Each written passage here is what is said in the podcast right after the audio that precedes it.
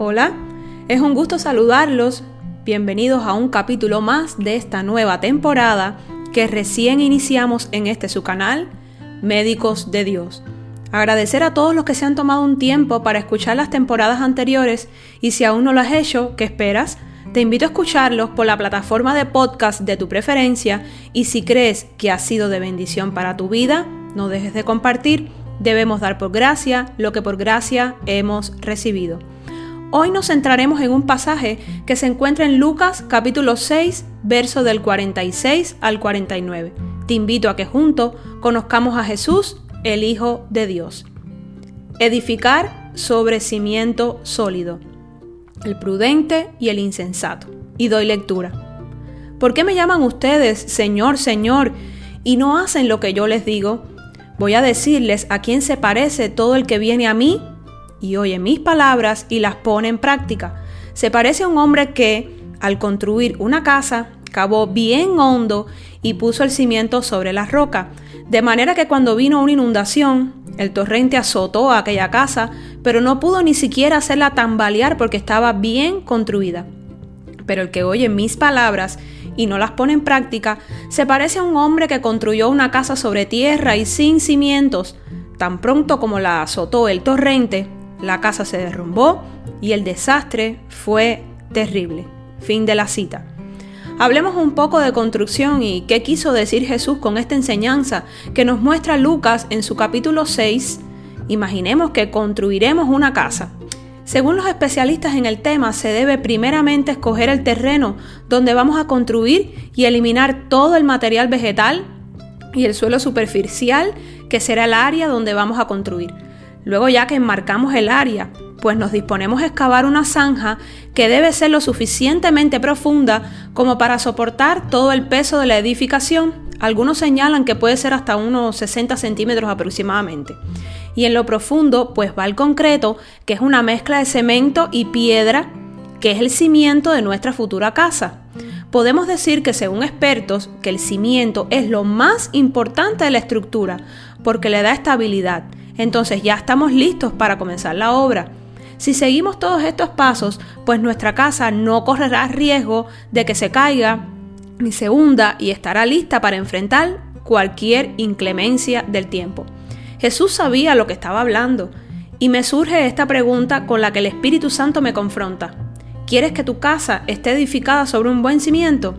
En tiempos de Jesús las casas no eran como las conocemos ahora.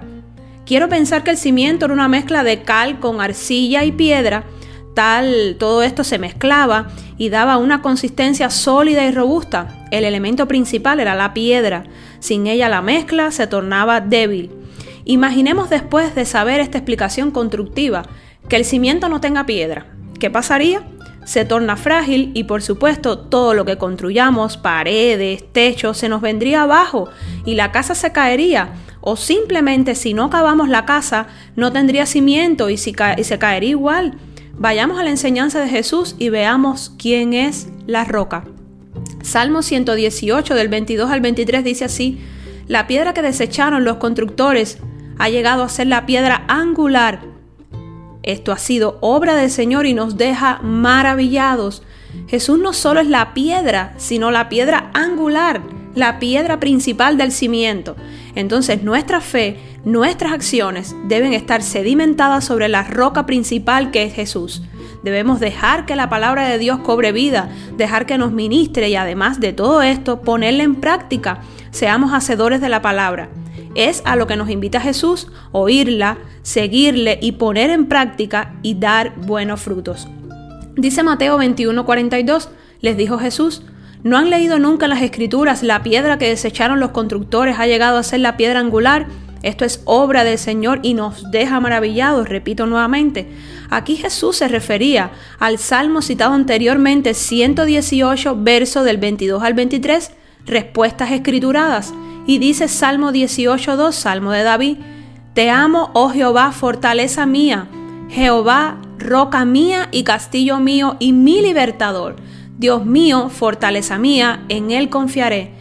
mi escudo y la fuerza de mi salvación, mi alto refugio.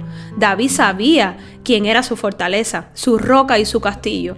Él edificó su casa sobre suelo firme, con buen cimiento, con Jesús como piedra principal, y así lo dejó plasmado en este hermoso salmo, el cual escribió cuando el Señor lo rescató de manos de Saúl, el cual lo perseguía para matarlo.